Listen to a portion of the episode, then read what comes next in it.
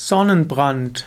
Sonnenbrand ist die Schädigung der Haut durch übermäßige UVB-Strahlen der Sonne.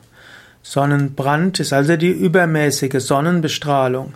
Es gibt verschiedene Grade Sonnen, des Sonnenbrandes. In den leichten Fällen kommt es zur Rötung der Haut.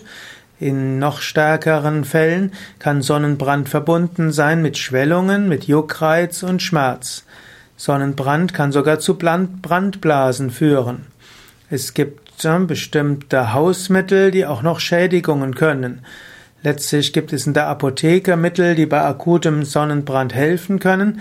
Manche Menschen hilft auch Teebaumöl, paradoxerweise, denn eigentlich ist ja Teebaumöl etwas Scharfes, aber manchen Menschen hilft Teebaumöl bei Sonnenbrand, anderen helfen verschiedene Medikamente der Pflanzenmedizin.